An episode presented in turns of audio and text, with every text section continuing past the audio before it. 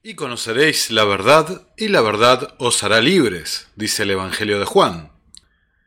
Entonces, si la verdad te hará libre, la mentira es lo que te esclaviza. ¿Y qué es la mentira? La mentira, según la Real Academia Española, es una expresión o manifestación contraria a la verdad, a lo que se sabe, se cree o se piensa. Pero, ¿qué pasa cuando lo que se sabe, cree o piensa nace de una mentira, engaño o manipulación? Ese es el tema de este video.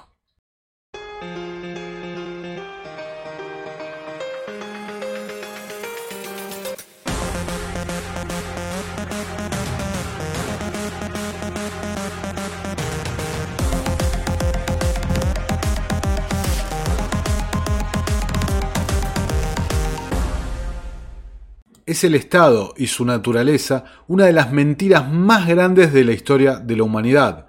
Pero aún mayor mentira es que grupos o individuos tengan poder y constituyan así una élite o casta privilegiada sobre el resto de nosotros. Lo que te libera es la verdad. Y esta es, es, que nada ni nadie posee derecho alguno a ejercer violencia sobre la vida libertad y propiedad de los demás. Nada ni nadie tiene la capacidad de delegar derechos que no posee. Entonces, cualquier poder que se atribuya, individuo o institución alguna, justificado a través de algún contrato, mandato o delegación, es pura y sencillamente una mentira.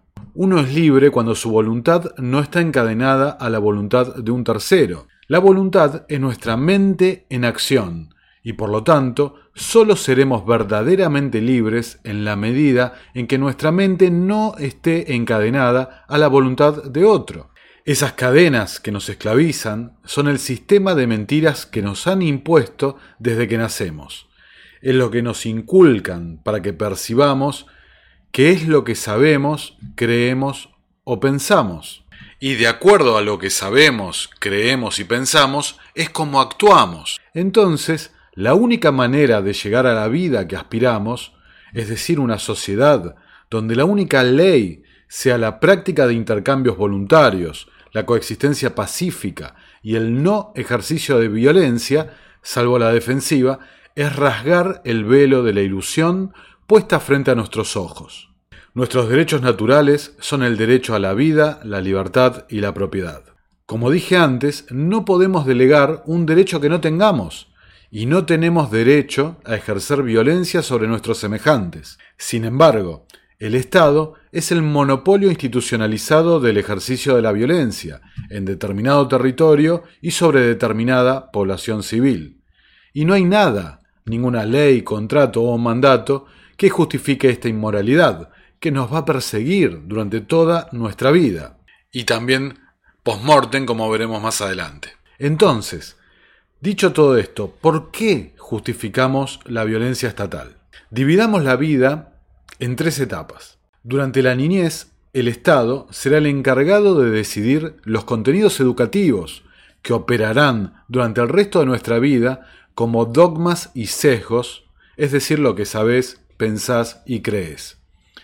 Todo esto va a influir determinadamente en tu actuar y en definitiva en el proyecto de vida que deberías haber elegido en libertad como un ser humano libre. Y por supuesto va a influir en tu percepción general sobre la naturaleza del propio Estado. En nuestro tiempo económicamente activo, digamos en la adultez, el Estado se dedicará con tesón a depredar tu propiedad a través de regulaciones, normativas e impuestos, directos o indirectos, como la inflación, por ejemplo. Muchachos, lo que les vengo a decir es que desde hace cinco minutos están todos en blanco. Bien, don Carlos. Ya mandamos a la FIP los ocho que faltaban estar en blanco, así que a partir de ahora, todo bomb, todo legal. Infórmese en AFIP y hágalo. Por su bien, el de ellos, el de todos. Administración Federal de Ingresos Públicos. Presidencia de la Nación. Y para anclar aún más la ilusión, te invitará a que seas partícipe colaborador de este saqueo a través de la ilusión de la representación democrática y el sistema de partidos políticos. Vamos ya a la democracia con la que se vota, pero también con la que se come, con la que se educa, con la que se cura. Finalmente, en el ocaso de tu vida, en la vejez, vas a quedar encadenado a la voluntad de un burócrata que decidirá a simple firma cuáles serán tus ingresos, a través de la jubilación, ¿no? Claro, estoy hablando, una verdadera limosna burocrática, hasta que finalmente fallezcas. Una vez post-mortem, como dije antes, el Estado también continuará atacando tu propiedad a través de los impuestos y regulaciones sucesorias, que inclusive en países como el mío, como la Argentina, ni siquiera vas a poder tener la posibilidad de disponer de tu propiedad con libertad. Pero el motivo de este video es que el árbol no tape al bosque. El Estado es el instrumento, porque el Estado no existe ontológicamente. El Estado es una abstracción. El Estado es la herramienta que utilizan quienes buscan ejercer el poder para someternos. Te advierto, quien quieras que fueres tú, que deseas sondear los arcanos de la naturaleza, que si no hallas dentro de ti mismo aquello que buscas, tampoco podrás hallarlo afuera. Si tú ignoras las excelencias de tu propia casa, ¿cómo pretendes encontrar otras excelencias? En ti se halla oculto el tesoro de los tesoros. Hombre, conócete a ti mismo y conocerás el universo y a los dioses. Esta era la inscripción que rezaba en el templo del oráculo de Delfos, en la antigua Grecia. No podemos empezar a romper este engaño si no entendemos cómo funciona la mente. Percibimos la realidad exterior a través de nuestros sentidos. Estos envían señales eléctricas a través de nuestro sistema nervioso para finalmente ser procesadas y codificadas por nuestro cerebro. Para optimizar este mecanismo de procesamiento de información, igual que una computadora, el cerebro sigue rutinas prefijadas, literalmente algoritmos. El conocimiento de estas rutinas, cómo funcionan y cómo las utilizan para manipularnos, para actuar en contra de nuestros intereses, es absolutamente esencial para poder aspirar a una existencia plena, una existencia verdaderamente libre. Realmente, lo más paradójico de todo esto es que no importa que lo creas, que lo aceptes o no. Esto existe y literalmente se usa todo el tiempo en contra de nosotros mismos y nosotros voluntariamente accedemos a que esto suceda. Consentimos que esto pase. Y no tengan dudas que quienes se encuentran detrás de la cortina, los personajes invisibles de toda esta historia, tienen un acabado conocimiento de la psique humana, cómo manipularla para sus propios intereses a diferencia de la mayoría de todos nosotros, quienes viviremos y moriremos en una absoluta y completa ignorancia en estos temas. Las religiones, los círculos intelectuales, los medios de comunicación, la cultura popular y por supuesto la política han sido desde la noche de los tiempos los medios para manipular al ser humano. Hi, I'm Michelle Melby. And I'm Tom Milberg. Our, greatest, greatest responsibility, responsibility, is to, serve, our, Treasure Valley communities, the El Paso, Las Cruces communities, Eastern Iowa communities, Mid Michigan communities. We are extremely proud of the quality, balanced journalism that CBS 4 News produces. But we are concerned about troubling and irresponsible, one-sided news stories plaguing our country. The sharing of biased and false, false news has, has become, become all too common on, on social, social media. media. More alarming, some media outlets publish things that simply aren't true without checking facts first. Unfortunately, some members of the media use their platforms to push their own personal bias and agenda to control exactly what people think. And this is extremely dangerous to our democracy. Inculcándonos multitud de ideas y prejuicios, incitándonos así al conflicto permanente entre nosotros, al fanatismo, a la ignorancia y en última instancia a la sumisión a determinadas personas o ideas, el lema de divide y conquistarás. Un ilusionista, para darle un ejemplo, no engaña nuestra vista, sino que lo que engaña es nuestra mente, más precisamente cómo la mente decodifica lo que recibe a través de nuestros sentidos. Más allá de la realidad exterior, existe una realidad interior que se desarrolla en nuestra psique. Siguiendo el trabajo de Carl Jung, eh, eh, siempre en este video hago esta aclaración, voy a seguir la terminología de Carl Jung, vamos a dividir la mente en consciente, el inconsciente personal y el inconsciente colectivo. La cognición, del latín cognoscere, es decir, conocer, es la facultad de un ser vivo para procesar información a partir de la percepción, el conocimiento adquirido, es decir, la experiencia, y características subjetivas que permiten valorar la información. Noten cómo resuena a la Escuela Austríaca de Economía. En estado de vigilia, la mente consciente procesa la información y aplicando los algoritmos que mencioné antes, la información que considera relevante la mantiene en la memoria y la que no la envía al inconsciente personal. El inconsciente personal siempre está activo y es donde residen nuestra memoria residual, nuestros complejos, es decir, los contenidos psíquicos fuera de la mente consciente. Yo sé que es un tema complicado, quizás no están habituados, pero les voy a poner un ejemplo de la serie de televisión Los Sopranos, una serie maravillosa que tiene un profundo conocimiento de la psicología. Vamos con el ejemplo. Para ponerlos en situación.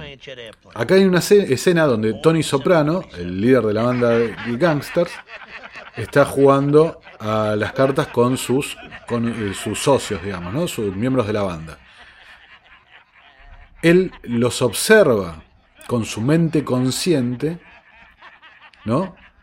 Cómo se ríen y, en ese, esa escena está rememorando, está cuestionando la obsecuencia, ¿no?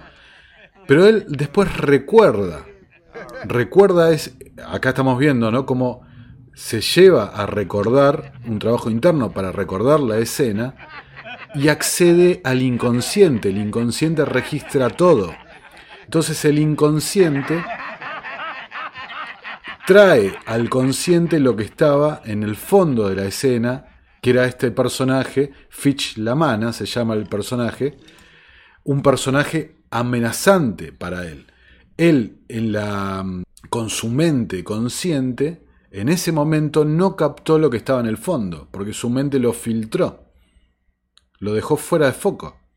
Ahora, cuando trabaja para traer al consciente lo que está en el inconsciente, aparece eso que estaba registrado. A quien quiera profundizar en estos temas, recomiendo, por supuesto, la autobiografía de Carl Jung que se llama Recuerdos, Sueños y Pensamientos.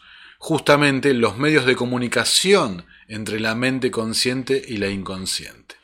En este tráfico de información entre el consciente y el inconsciente y bajo la aplicación de los algoritmos de nuestra psique, en determinadas situaciones nuestro cerebro experimenta dificultades para procesar la información.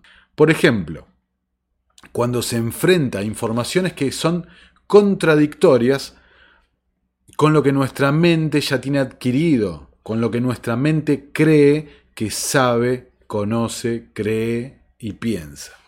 Esto generalmente causa que el consciente se caiga, ¿no? que el sistema, digamos, el sistema consciente se caiga por milésimas de segundos, dejando abierta la puerta para que información sea incorporada en forma directa por el inconsciente. Información y es deliberadamente puesta en el inconsciente para que luego cuando vaya, se comunique, se traiga al consciente, nosotros creamos que es información que hemos adquirido en forma habitual, natural. Literalmente, para poner otro ejemplo cinematográfico, es el argumento de la película Inception. Y ya vamos a hablar del cine como uno de los instrumentos favoritos para estas prácticas.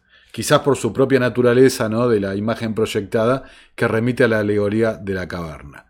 Pero quedarse con que esto es ficción porque está retratado en una película como Inception, es no ver es justamente que el árbol te está tapando el bosque. Porque no estás viendo que todas estas cosas se estudian. No puedes ver la relación práctica que hay. Por ejemplo, con la publicidad subliminal. Y no verlo, negarlo porque no se cree en ello, porque no me afecta o cualquier cosa, es sencillamente una necedad, es ser necio. Recomiendo en este punto el libro del Martin Lindstrom, creo que se pronuncia así, que se llama Así se manipula al consumidor, que creo inclusive que hay una, una película de este libro. ¿no? En ese libro se analiza el neuromarketing, ¿ok? Cómo el estudio de todos estos mecanismos, de cómo el cerebro maneja la información, llegan a, se aplica directamente al marketing para generarnos deseo para adquirir un bien, un producto. Pero este es el punto. Creer que estas técnicas se usan nada más para vender una lata de tomates y no para venderte un presidente, venderte una ideología, venderte una ingeniería social, es, no es ya de necio, es directamente ser un peón, peón humano, ser un esclavo total de las, de las circunstancias, ¿no? estar completamente atrapado por los efectos y no tener ni idea de las causas que los desencadenan. Y acá un comentario. Nadie, nadie está ajeno a todas estas manipulaciones, porque nuestros cerebros funcionan todos de la misma forma. Tienen los mismos compartimientos, los mismos, las mismas rutinas. Lo único que separa a todo esto es el estudio, es el trabajo, es la meditación, es el pensamiento libre, el pensamiento individual. Esto es clarísimo, la verdadera libertad es el pensamiento libre, el libre pensamiento. Y se llega a través del esfuerzo, del trabajo, del estudio. There is, there is a, a definite inherited complexity. You see, we are born into a, into a pattern. We are a pattern. We are a, stru a structure that is pre-established through the genes. We are only deeply unconscious of these facts because we live all by our, our senses and outside of ourselves. If, if a man could look into it himself, he would discover it. Archetypal ideas, a stream of archetypal ideas that goes on through one individual, through the centuries. You see, it, it, it, it, it, it is uh, like a continuous stream. And that comes then to the daylight in the great movements. Say, in, in political movements or in uh, spiritual movements. And uh, we think we are able to be born today and to live in no myth, in, without history. That's, that is a, a disease. That's absolutely abnormal because man is not born every day. He's once born in, in a specific historical setting with the specific historical qualities, and therefore he is only complete when he has a relation to, to these things. And so we don't know our, our unconscious personality. We have hints, we have uh, certain ideas, uh, but uh, we don't know it really. Nobody can say where man ends. Los más estudiados de todos estos fenómenos, de cómo funciona la mente y cómo los problemas que tiene con, eh, para procesar información, por ejemplo, son la, las disociaciones y las disonancias. La disociación se define como un mecanismo adaptativo que desconecta nuestra mente de la realidad cuando nos enfrentamos ante una situación límite que sobrepasa nuestros recursos psicológicos de afrontamiento. Es una distancia de seguridad que reduce el impacto emocional, la tensión, el miedo y el dolor del momento. Los casos más comunes de esto es cuando las personas experimentan un trauma muy severo, un shock realmente, donde olvidan, literalmente olvidan la experiencia, la bloquean de su mente, la parte consciente de la mente se apaga y todo queda registrado en el inconsciente al que luego se accede de vuelta. Piénsenlo, lo han visto en un montón de lugares. Luego se accede con terapias de hipnosis, con trabajo de psicoanálisis y demás. Lo han visto en todos lados. Ciencia forense. Gente, esto no es ciencia ficción. Existe una numerosa cantidad y variedad de disociaciones. La disociación rojo-azul, por ejemplo, es una de las más comunes, que dicho sea de paso, la miniatura de este video juega con ella para generar una pequeña disociación entre el rojo y el azul, ¿no? Es una disociación, la del rojo-azul, entre los dos hemisferios cerebrales. ¿Cómo funciona esto? Se produce que nuestro cerebro procesa el rojo y el azul por separado, en los dos hemisferios de nuestro cerebro, ¿no? Cada hemisferio de nuestro cerebro procesa un color para luego juntarlos creando una imagen nueva diferente a la originalmente vista. Así es como funciona el sistema del cine 3D, ¿se acuerdan los anteojitos y demás? También agrego que habría que preguntarle a esta plataforma donde va a salir este video eh, exactamente para qué sirve o para cuál es la función de la cuenta llamada WebDriver Torso, ¿no? que ha sido reconocida como una cuenta oficial de la plataforma. Bueno, respecto a las disonancias, están definidas como la tensión o desarmonía interna del sistema de ideas, creencias y emociones, las cogniciones, que percibe una persona que tiene al mismo tiempo dos pensamientos que están en conflicto, o por un comportamiento que entra en conflicto con sus creencias.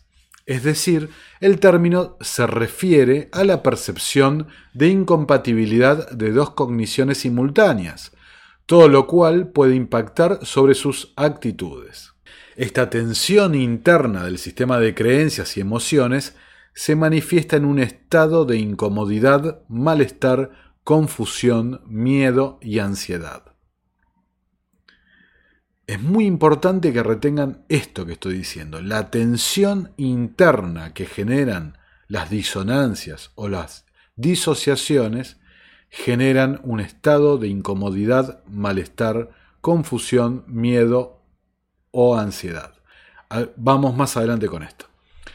Analicen ahora, por ejemplo, la sexualidad y la carga de sentimientos de culpa que los sistemas dogmáticos religiosos imponen a la gente, ¿no? Y ni hablar la posterior necesidad de expiación y sumisión, por supuesto, a la autoridad que emitió el dogma como única solución de, para eh, salir de ese estado de culpa. El grado de tensión interna que una persona experimenta depende de la importancia que conceda a los pensamientos en conflicto.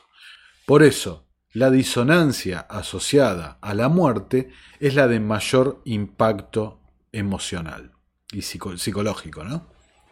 ¿Ok? Es clave esto. Porque piensen ahora, piensen ahora, toda la propaganda que venimos sufriendo, un verdadero menticidio, y los remito al video del menticidio, contra los individuos, una generación constante de miedo, ansiedad y disonancia. Vida, muerte. ¿Ok? Para subsanar este estado de ansiedad, el individuo tiende a modificar su apreciación de la realidad o a buscar todo tipo de justificaciones para reducir el nivel de contradicción sin verse obligado a abandonar sus convicciones a las que se aferra titánicamente. El individuo cambia cómo percibe la realidad para reducir el grado de ansiedad y contradicción sin verse obligado a renunciar a sus convicciones, aunque sean falsas. Es decir, que nos implantan la disociación o disonancia y luego nosotros mismos, para aliviar la tensión y ansiedad que nos produce, aceptamos esa nueva realidad. Esto, en otros términos, se conoce como acción, reacción y solución. ¿Ok? ¿No? Otro ejemplo muy común, y también el cine nos sirve de ejemplo, es la obsesión que tenemos por la continuidad. Es decir, tenemos la tendencia a rellenar los huecos en la información en forma arbitraria. Nuestro cerebro, digamos, ante un salto de continuidad de la información, tiende a rellenarlo, unirlo, pegarlo, para que sea algo continuo. Porque así es como percibimos el tiempo, en forma continua. No es la realidad del tiempo, es como lo percibimos. Entonces nuestro cerebro está acostumbrado y necesita la continuidad. Les voy a poner un, ejemplo. Y piensen de vuelta en todo lo que estoy diciendo en este video. Piensen en todo lo que ha pasado en estos últimos último año y medio. Si a mí me muestran, perdonen, estoy pensando la mejor manera de decir esto, YouTube friendly, ¿no? Digamos. Si a mí me muestran un bicho, una sopa, y a, en un noticiero, ¿no? Y en el siguiente plano me muestran una fosa común. Y en el siguiente plano me muestran ¿Ok? Uno tiende, y en el último plano me muestran gente feliz y contenta, uno tiende a unir que la sopa hizo un desastre y la solución es un pinchazo para que seamos felices. No quieren este contenido, ¿no? Y el contenido de varios de, de mis amigos, ¿no? Y mis colegas. Pero si no lo hacemos acá, no llega. Hay que ser inteligentes, ¿no? Como eh, el lema en latín de, de Mises. En fin, hay que combatir el mal con inteligencia. Bueno, otra clase de mecanismos que utiliza la mente son los llamados sesgos. Un sesgo cognitivo es un error repetitivo o básico en pensar, evaluar, recordar u otros procesos cognitivos, es decir, un patrón de desviación de los estándares en el juicio, por el cual las inferencias se pueden crear sin razón. Las personas crean su propia realidad social subjetiva, a partir de sus propias percepciones. Su visión del mundo puede dictar su comportamiento. Por lo tanto, los sesgos cognitivos a veces pueden conducir a una distorsión perceptiva, juicio impreciso, interpretación ilógica o lo que generalmente se llama irracionalidad. El último año y medio eh, se podría titular así, irracionalidad absoluta, ¿no? Para citar algún ejemplo, ¿no? Podemos nombrar el sesgo del ancla, la tendencia a tener demasiado en cuenta una información anterior que actúa como ancla y que condiciona los juicios e interpretaciones posteriores relativas. Y el sesgo de confirmación, es decir, la tendencia a favorecer la información que confirma las propias creencias o hipótesis y se manifiesta cuando reunimos o recordamos información de manera selectiva y la interpretamos de forma sesgada. Guarda, la duda la duda racional es fundamental. La curiosidad racional es fundamental. ¿Ok? Los sesgos nos inducen a errores de interpretación, muchas veces irracionales, sin darnos cuenta de ellos. Por eso es tan común ver ese eterno conflicto, esas discusiones pueriles, especialmente en las redes sociales. Creo que en Twitter sería el, el, clímax de esto que estoy diciendo, donde los interlocutores suelen caer en una postura dualista, maniquea de la vida, ¿no? Es decir, blanco o negro, cuando la vida no es blanco y negro, la vida está llena de grises. Es una eterna, gigantesca escala de grises, que, y esto es una opinión absolutamente personal mía, mientras más nos vamos acercando a las verdades universales, ahí aparece el blanco y negro. Ahí aparece el blanco y negro. Mientras más en contacto estemos con ideas como el derecho natural, ahí aparece el blanco y negro. Ahí empieza la ética objetiva. Pero en la digamos, en la valoración subjetiva, está lleno de grises. Porque justamente somos todos diferentes, ¿ok? Tenemos diferentes experiencias, conocimientos, capacidades y demás. Toda esta visión maniquea de la vida, lo que estoy diciendo, lleva este eterno conflicto, ¿no? El, lleva al barrabravismo, lleva a la grieta, ¿no? Para decirlo en un término que se pueda entender.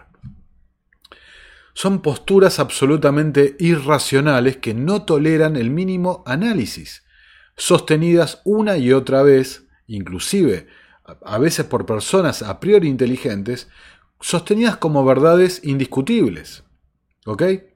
Es literalmente el divide y conquista. Este estrés psicológico y la ansiedad que provoca llevan a desarrollar inseguridad, baja autoestima, depresión, neurosis, limitando así los proyectos y capacidades de las personas, haciéndolas, en última instancia, vulnerables y susceptibles a la servidumbre, manipulación y el engaño.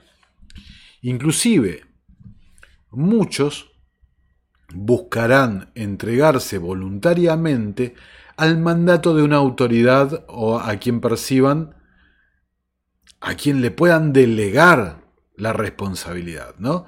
Todo para buscar aliviar ese estado de ansiedad psicológica y eximiéndose de cualquier responsabilidad moral respecto a los actos que se puedan cometer bajo esta justificación. ¿no?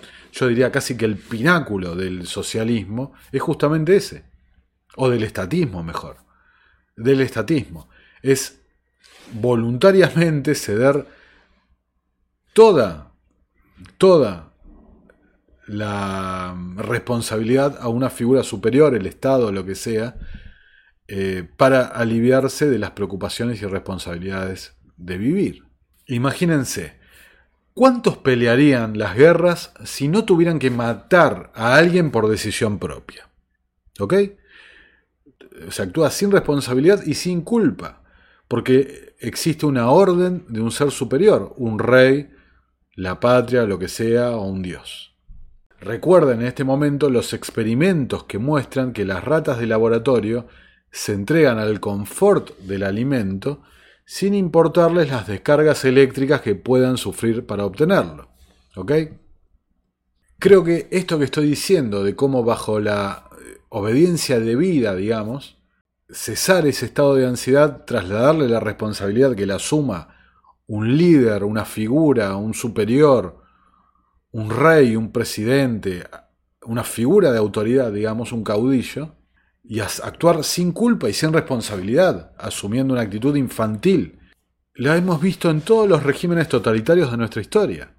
Y también la vemos sobre todo en el mundo liberticida actual, donde todo el mundo, muchísima gente, aspira y concurre al Estado buscando que sea el solucionador de absolutamente todos los conflictos. ¿Ok? No haciéndose cargo, no haciéndose responsable, simplemente entre buscando un padre, un padre que proteja con un paraguas, un paraguas protector durante toda la vida. Decía Tomás Hobbes en el Leviatán, quien mire en su interior y considere aquello que hace cuando piensa, opina, razona, y sobre qué bases, leerá y conocerá los pensamientos y las pasiones de todos los hombres en ocasiones similares. Conócete a ti mismo y conocerás al universo y a los dioses que moran en él. Nuevamente. Les di un montón de ejemplos, ¿no? De mecanismos psicológicos, de cómo trabaja, cómo actúan, que hay grupos en la sombra que los operan, pero esto son cosas diarias.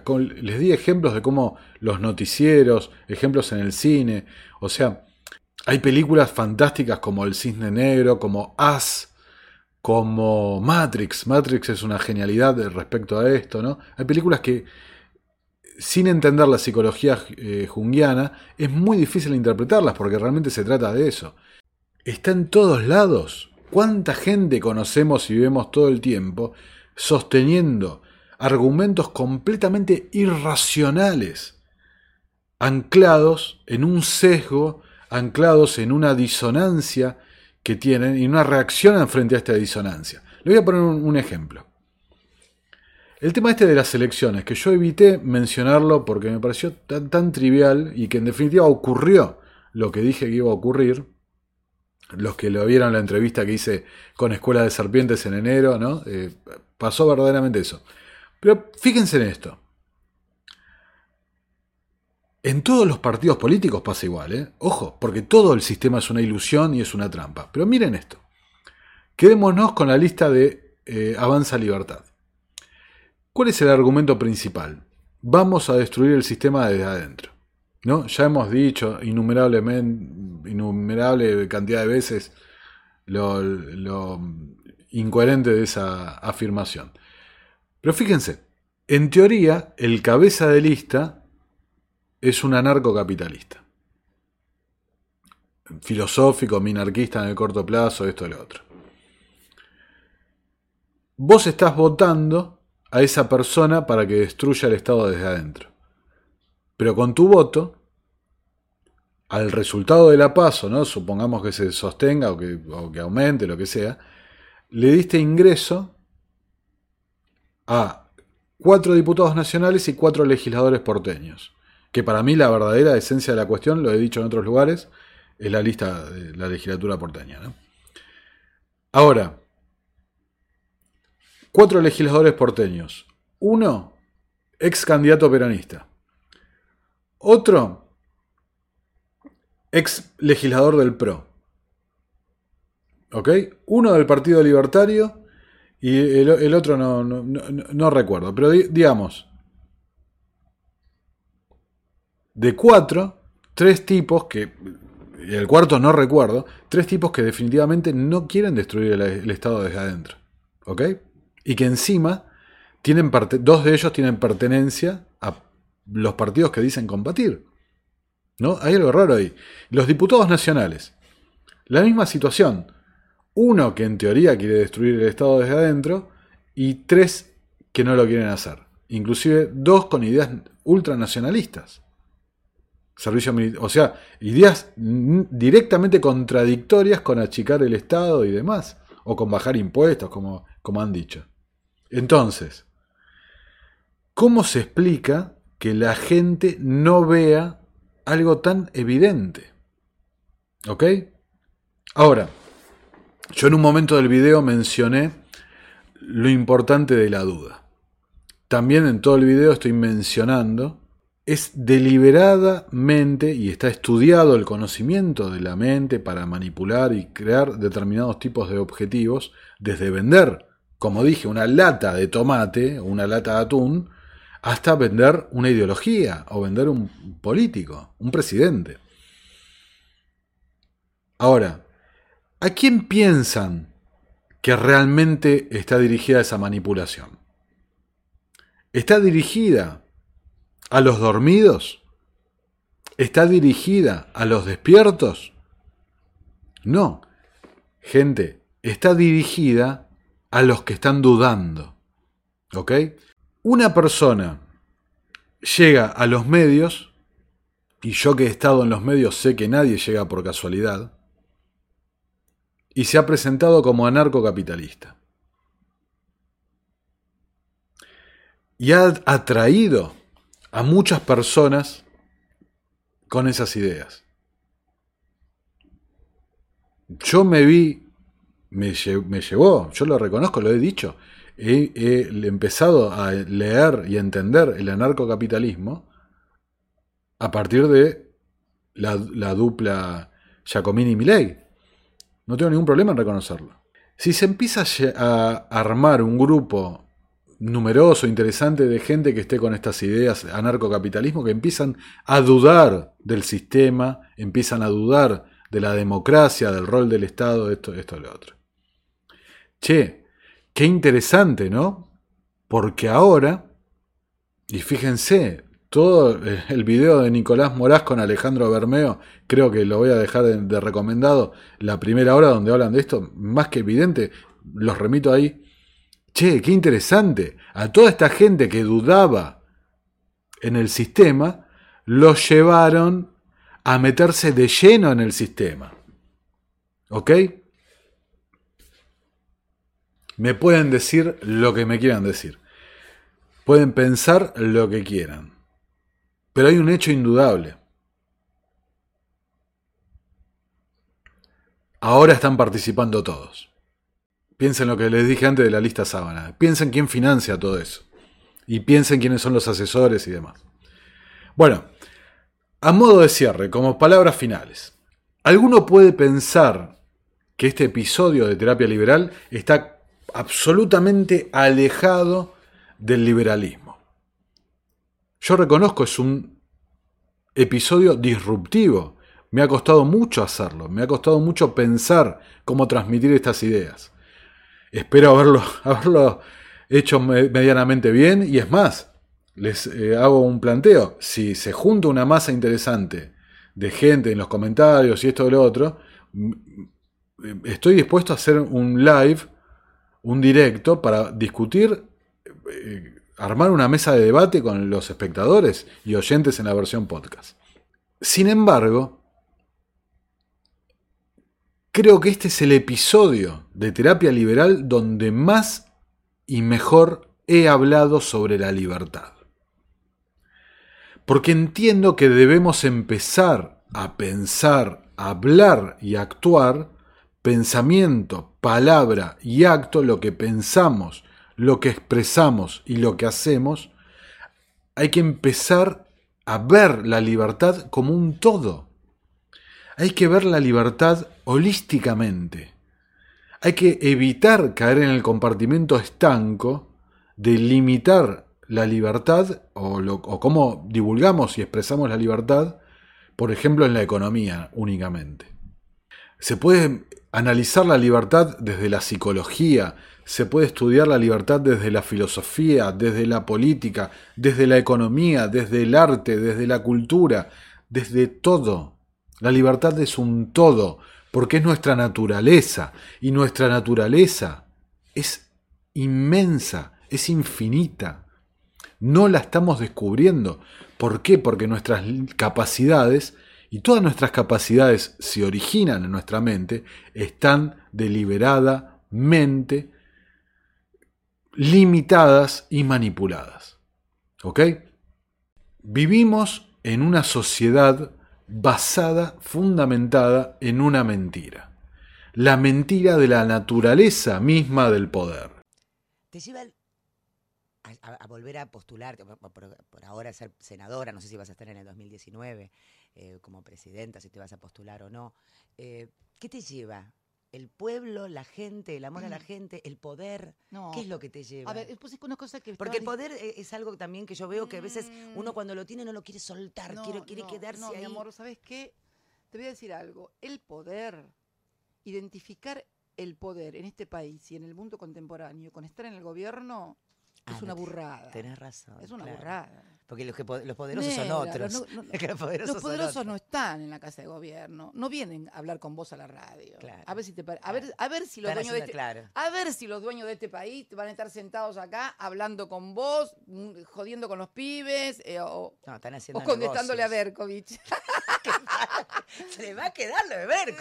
es tremenda. Los que tienen poder están en donde siempre estuvieron y digitando botoneras y diciendo esto sí y esto no. Pero ser presidenta de una nación es poderoso. Es una parte, es una parte del poder. Si me no es el que te maneja todo. Si me lo decís el 100% y el 25 te digo que es. El, eh, hoy, escúchame, donde un tipo mete, hace enter en, en Nueva York o en Londres y te provoca un tembladeral mundial y te deja con el tuje al norte porque se cayeron las bolsas, se corrieron los tipos de cambio.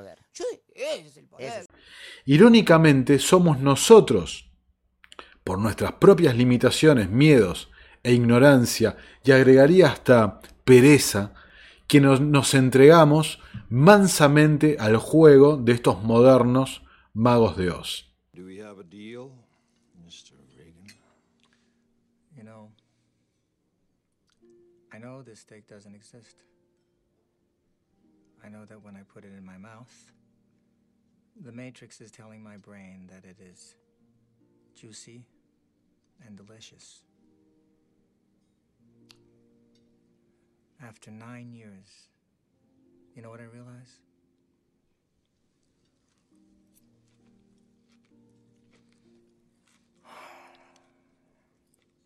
Ignorance is bliss.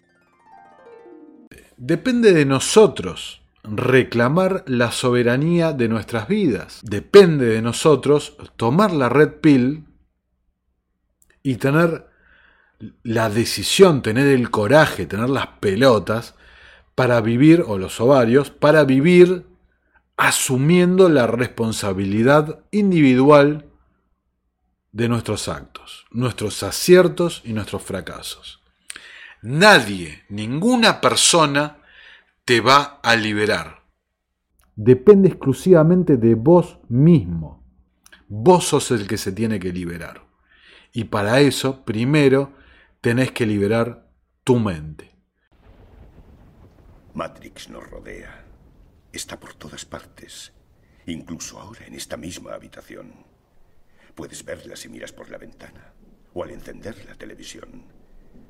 Puedes sentirla cuando vas a trabajar, cuando vas a la iglesia, cuando pagas tus impuestos. Es el mundo que ha sido puesto ante tus ojos para ocultarte la verdad. ¿Qué verdad?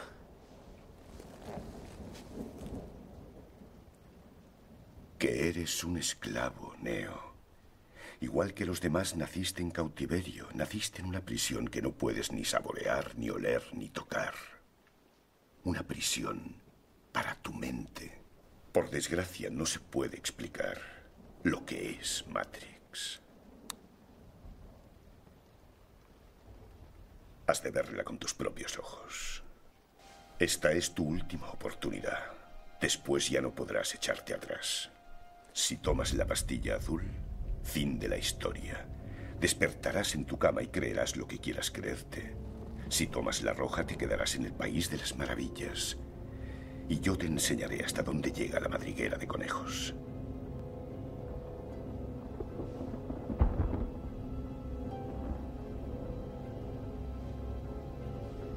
Recuerda, lo único que te ofrezco es la verdad, nada más. Bueno, les agradezco por estar ahí.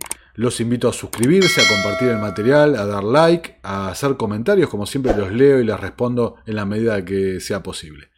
Así que bueno, muchas gracias y nos estamos viendo en una nueva y próxima emisión de Terapia Liberal. Hasta luego.